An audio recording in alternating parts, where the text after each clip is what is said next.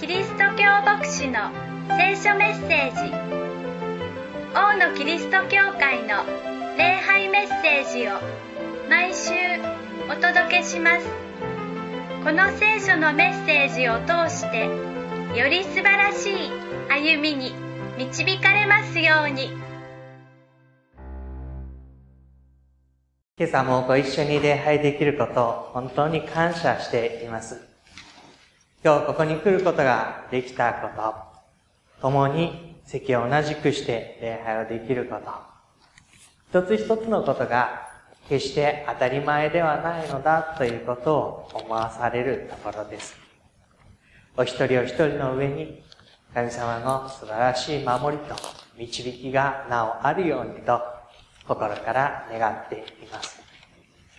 また、今日ここに来ることができず、インターネットを通してご一緒に礼拝をしている方々の上にも、豊かな祝福があるようにと共に祈りたいと思います。礼拝では、ペテロの手紙第1を続けて読んできています。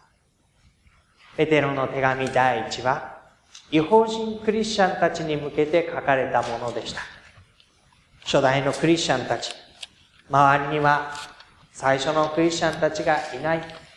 自分たちが初めて、周りから理解されない。文句を言われる。辛く当たられる。なんでこんな目に遭わなければならないのだろうか。そんな彼らに対して、あなた方の先に未来がある。だからそれを待ち望むように。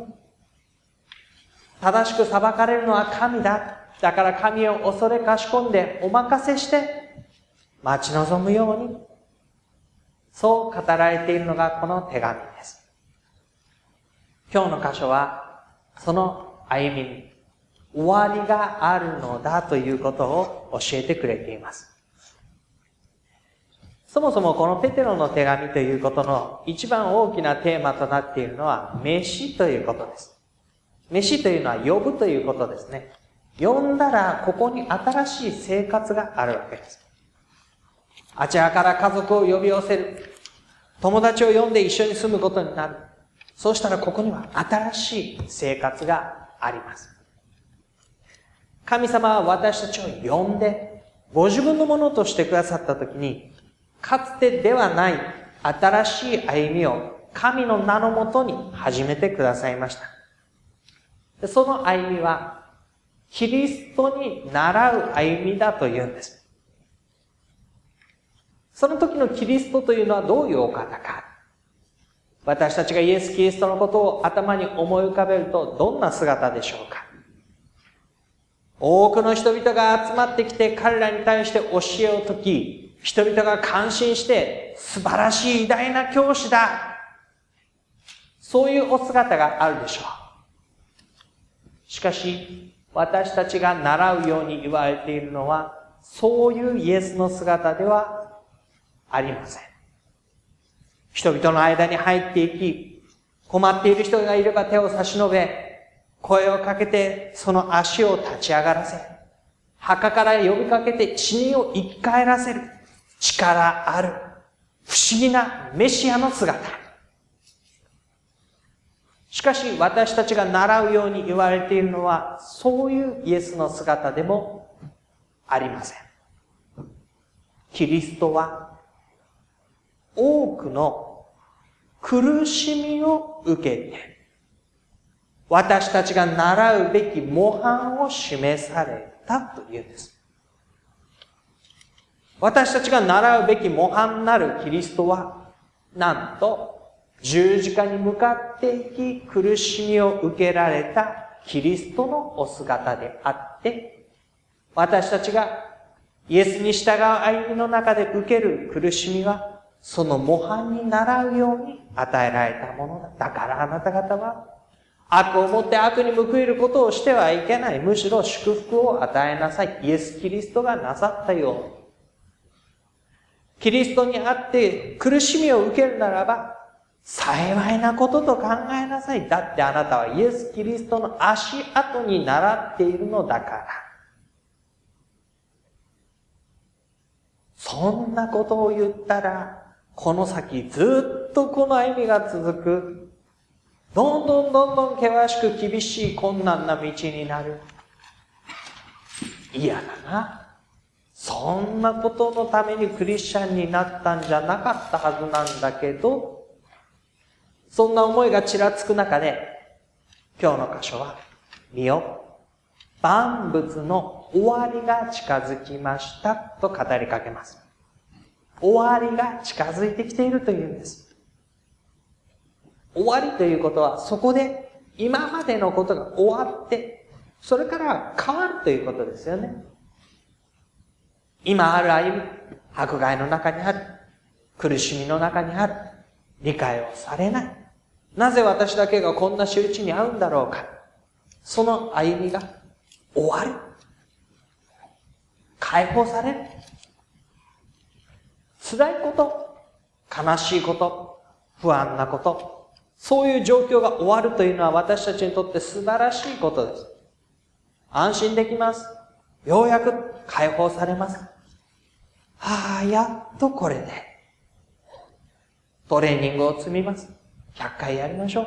1回、2回、3回。果てしもなく遠いことのように思えたその終わりが、あと5回、あと4回、あと3回。近づいてくるたびに、ああ、もうこれでこの辛いことはしなくていいんだ。今までのことが終わる。解放され。達成することができた。それが終わりということです。と同時に、終わりはもう一つの側面があります。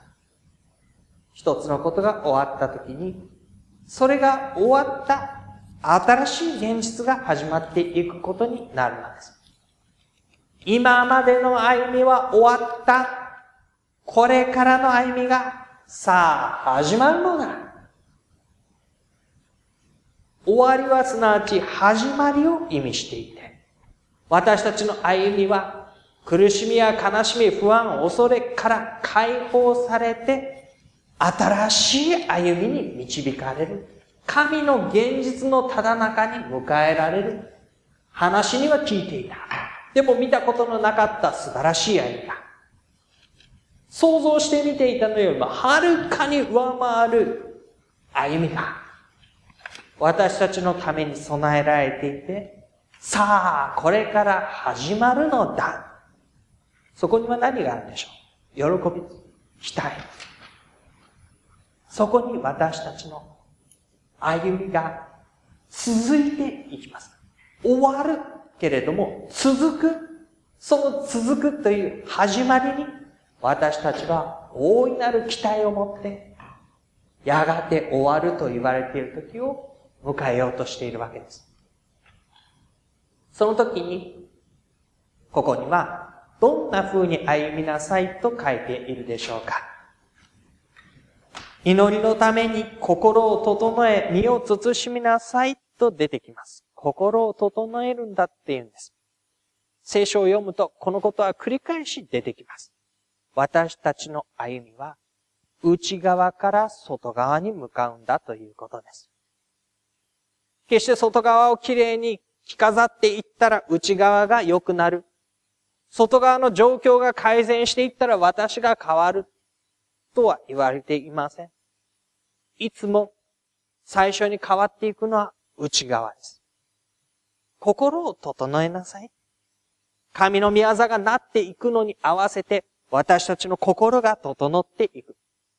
神のなさろうとしていることが私のしていることになる。神のご計画が私の計画になる。神の見思いが私の思いになる。神の眼差しが私の眼差しになる。そのように心を整えて歩むんだ。私たちの心の内が外側に現れてくる。態度になって、言葉になって、表情になって、関わりになって、私たちの心の内側が出てくるその時私たちは身を慎みなさいと言われているんです。身を慎むというのはどういうことなのかというと、イメージされている反対側のものがあります。それは、かつて違法人たちが自分の身を情欲に任せて歩んでいたあの歩みです。その時神を知らなかった私は、明確な基準を持たないで生きてきました。いや、あったんです。その基準は、私にとって損をするか、損をしないか。私にとって都合がいいか、都合が良くないか。私が楽しめるか、喜べるか、それとも辛い思いをしないか。そういう基準が私の基準。そこに時折、私の大切な人にとってもこのことはいいことだろうか。その程度のことは考えます。でも、それ以上のことは考えない。だから、欲に身を任せて、歩みをしてきた。悪い歩みではないんです。見た目は綺麗ですし、楽しそうですし、満足いくものでしょうし、立派です。それを、この聖書の箇所は虚しい歩みと繰り返し表現してきます。写真で切り取れば、それを見た多くの人は、なんて素晴らしい、喜ばしい歩みをしているんだろう。楽しそうだな。羨ましい。私もそういう風になりたいな。そういう風に思える立派な歩みなんです。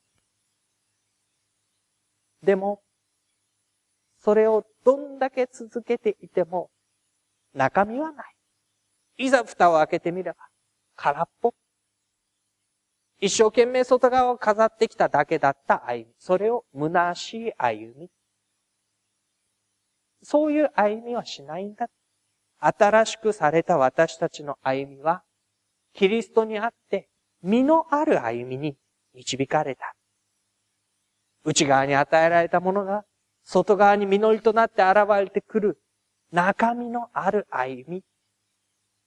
欲に任せて、中身のないハリボテのような着飾る歩みではなく、私たちの心の内側から、ですから女性たちについて書かれているところでは、外側の飾りではなくて、心の内の人柄があなたを飾るように言われています。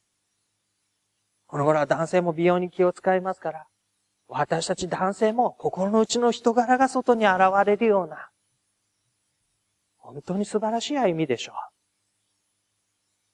う。内側が外側に出ていくんです。だからこそ身を慎み、言われています。もっと具体的に言うとどういうことでしょうか？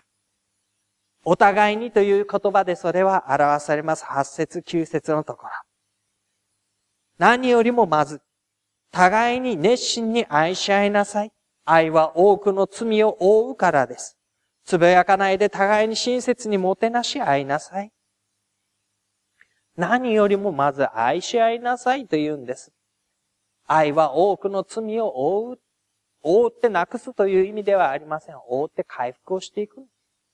傷が癒されていくように悲しみが、痛みが、賭けが癒されていく、回復していく。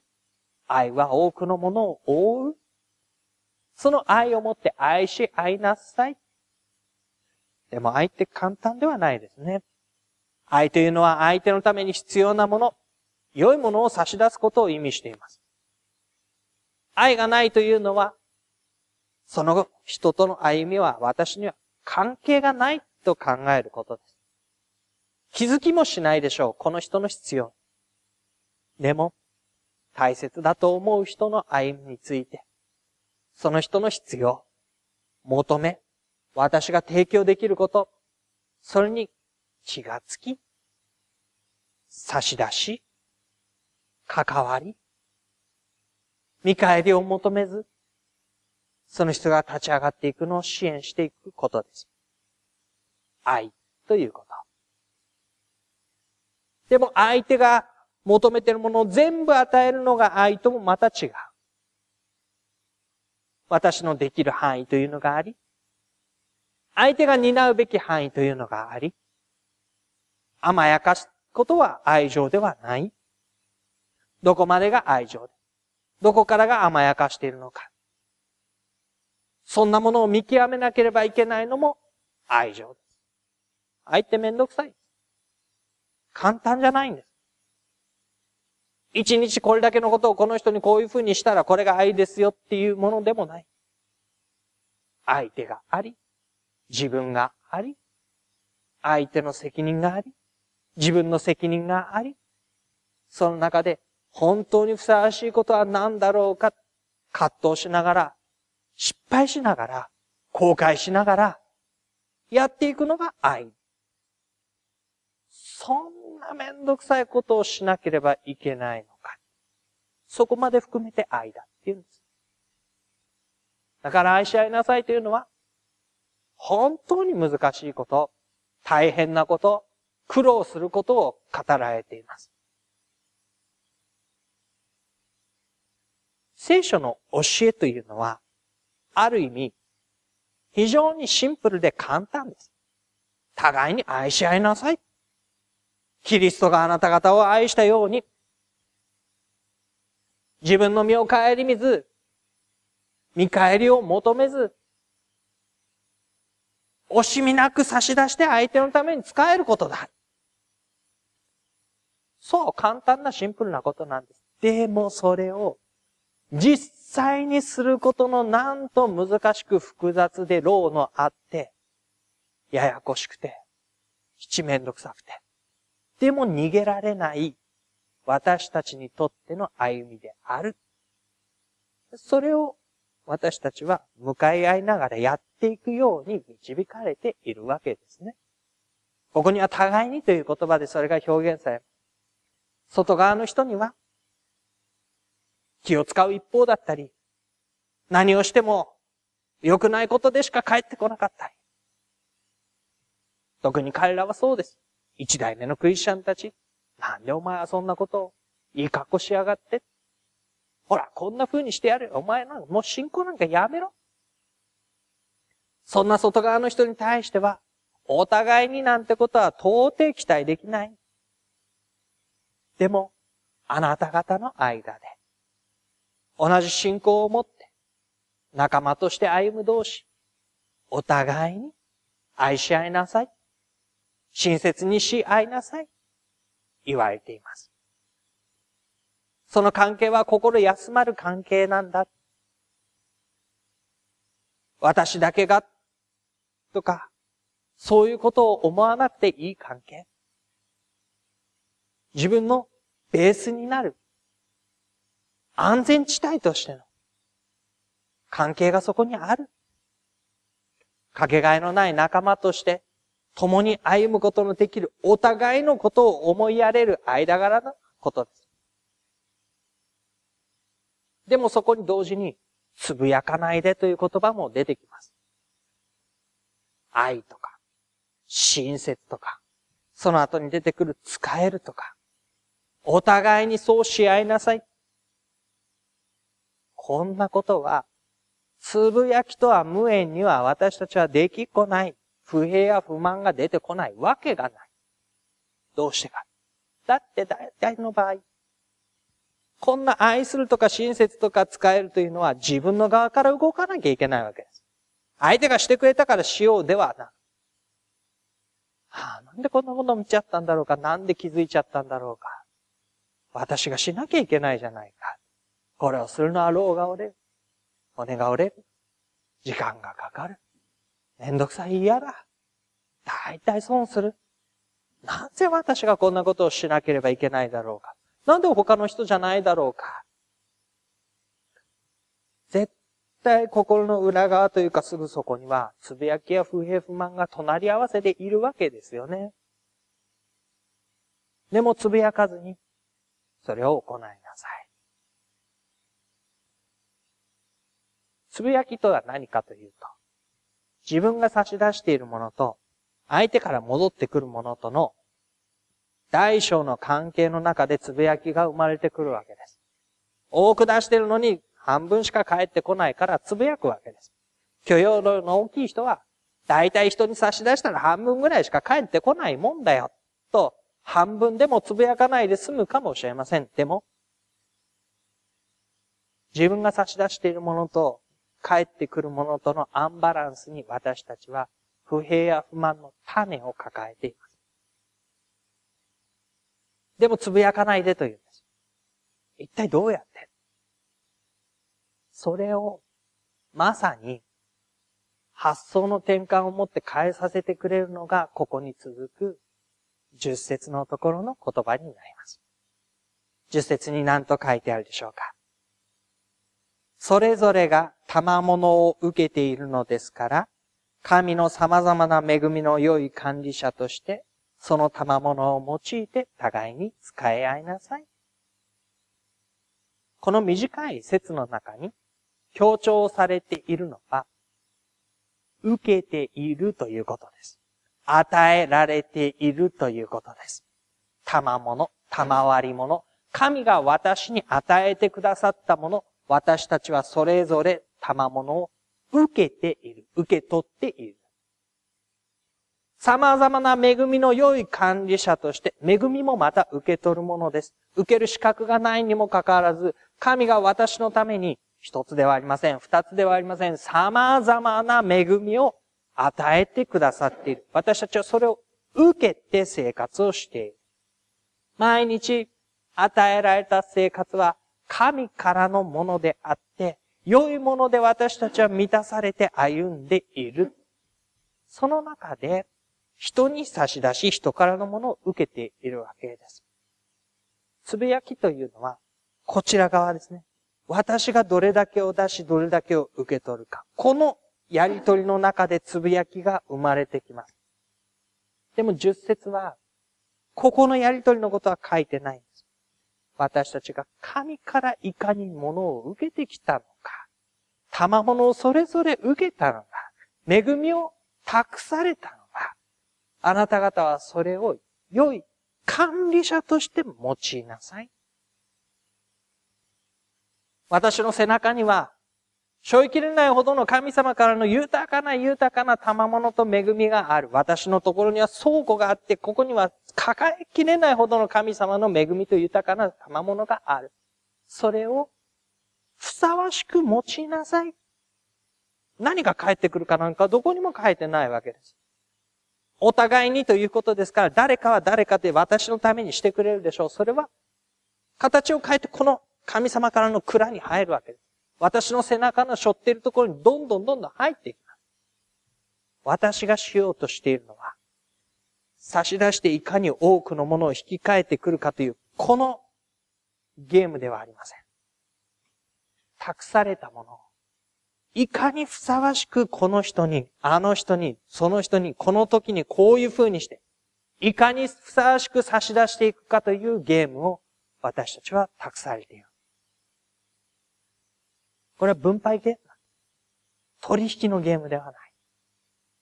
神が私たち、賜ったものを、いかにして私たちが差し出してもたらしていくかという愛。そこにはつぶやきはない。つぶやきでなくて何があるかというと、飛ばしてしまった言葉を少し拾い上げてみましょう。七節のところに戻りますが、祈りのために心を整え身を慎みなさい出てきます。どこに祈りがあるのかなって思うわけですね。相手のために差し出すその前に祈って差し出しなさいっていうのかな。何か奉仕をするときには、祈ってから奉仕をしなさいというのかな。一日の歩みは祈ってから始めなさいよ。そういう意味かな。どうもこの祈りというのは、何時何分から何時何分まで何々のことをどういうふうに私は祈りましたという、そういう祈りではないような感じがします。ちょうどつぶやかないでというふうに言われているのと同じです。私がこの人に差し出すにあたって、これは神から託されたもので、私を通して、この人の本当の歩みを願って差し出すのだという、この神様から来るものをもたらしていく事柄の中には、おのずから祈りが満ち溢れているでしょう。神様と天を見上げて呼ばわって声に出して最後にアーメンというような祈りではないかもしれません。でも、私たちの心の思いが神様からのものが私を通してこの人に向かっていく。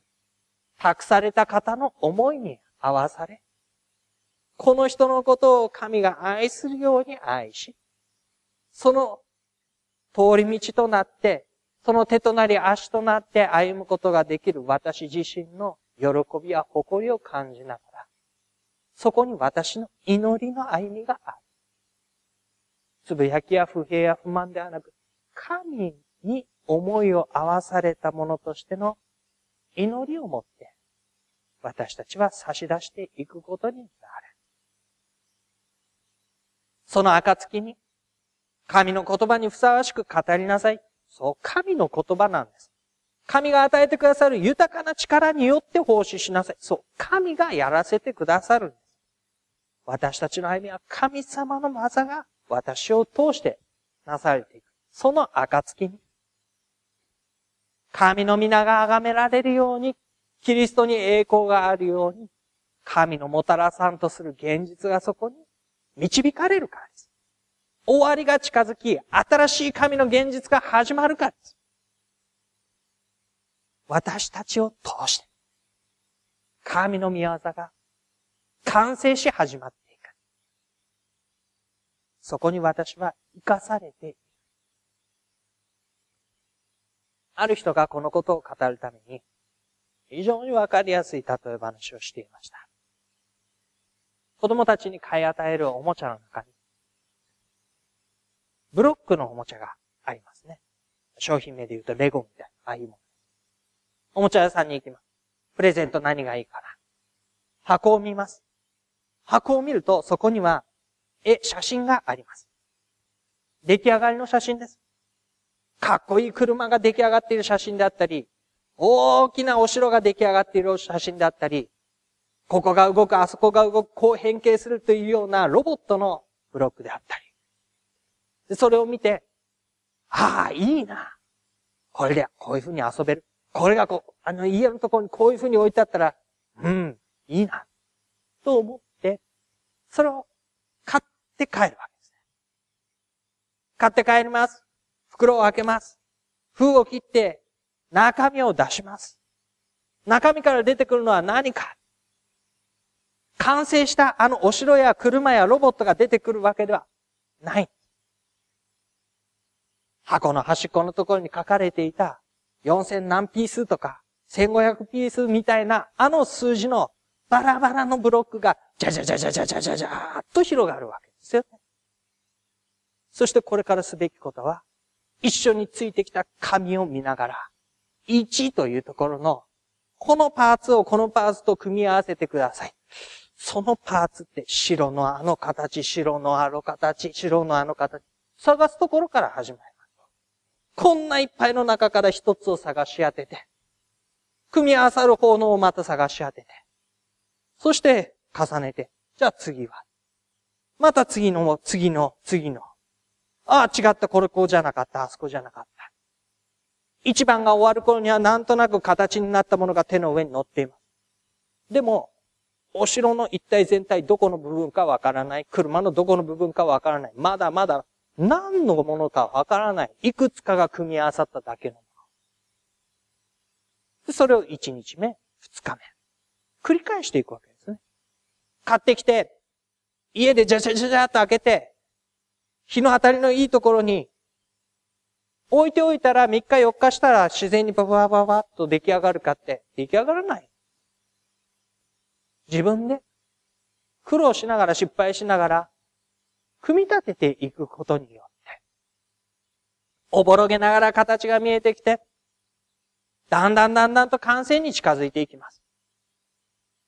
そして、必ずできるように中身は揃っている。中身が揃っているからといって放っておいてもできるわけではないんです。それがまさに聖書に神様は私たちのために完成図を描き、どのように歩むかもまた示し、教えている。けど私たちはそれを生きる必要がある。信仰を持ちました。天を見上げて、1年、3年、5年、日当たりのいいところで、できるだけ安全な仲間たちに守られて、生活をしていれば神の国は来るのか。いや、どうも違うみたいなんです。愛するというのは動詞です。自らが動くことを指しています。それ抜きにして神の御国はない。いや、でも、ないのではない。見よ、あなた方のただ中に天の御国はあるのだ。イエスは言われたんです。新しく歩み始めた私たちが、小さなブロックを一つずつ積み重ねていくそこに神の御国は確かにあるんです。でもそれ、あまりにも神の国とは違う。まだまだでき始める。でも、十分なものはあるんです。神がなさること。そして私はそこに合わされていくこと。そこに神ご自身のもたらされる現実がある。私たちは本当に素晴らしい歩みに導かれていると思います。というのは、この歩みの大きな責任を持っているのは、神ご自身だからです。神が私に託し、神が私にもたらすようにと導く。神の宮座を生かされています。それは終わりに近づき完成する？なんと幸いなことでしょう、そこを歩むことができるのは。と同時に、先ほども少し言いましたが、簡単な歩みに招かれているわけではない。シンプルだと思います。難しくはありません。でも、苦労がないとは思わない方がいいでしょう。葛藤もあります。不安もあります。挫折もします。自分のことが嫌になることもあるでしょう。人のことが嫌になることももちろんあります。教会に失望することだってあるでしょう。聖書が疑わしく思えることだってあるでしょう。だってそれが現実と向かい合って生きている私たちの歩みですから。簡単なんです。シンプルなんです。難しいことではないんです。でも、何もなく実現するようなことでは決してない。信仰の偉人たちがいるでしょう。信仰の偉人たちと同じように私たちが歩めたらいいのになぁと思うことがあります。でも彼らも、簡単に、一つ一つ手順に従っていて、はい、終わり、という歩みをしたのでは、決してない。毎日毎日、一つ一つの場面を、簡単ではない複雑な生きた現実を歩み通して導かれていきました。それこそがまさに、キリストが苦しみを受けて、あなた方に習うべき模範を示された歩みなんです。イエスも葛藤しました。苦しまれました。悲しまれました。一筋縄ではいかない現実でした。それを導かれている私たちも同じです。でも希望がある。でも未来がある。神の導きがある。そんな招かれた歩みに思いを向けながら、この一週間も歩んでいきましょう。そして、神様が本当に素晴らしい方であって真実な方だということを、その中で味わわせていただきたいと思うんです。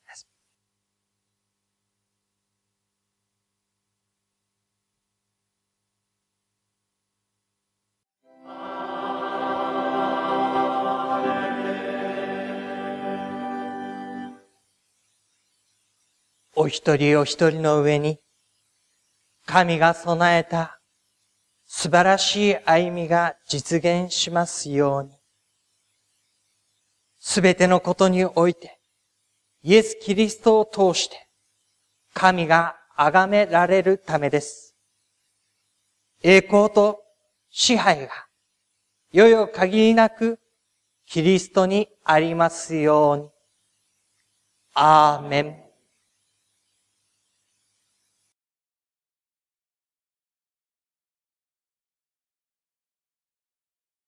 王のキリスト教会の礼拝メッセージをお届けしました。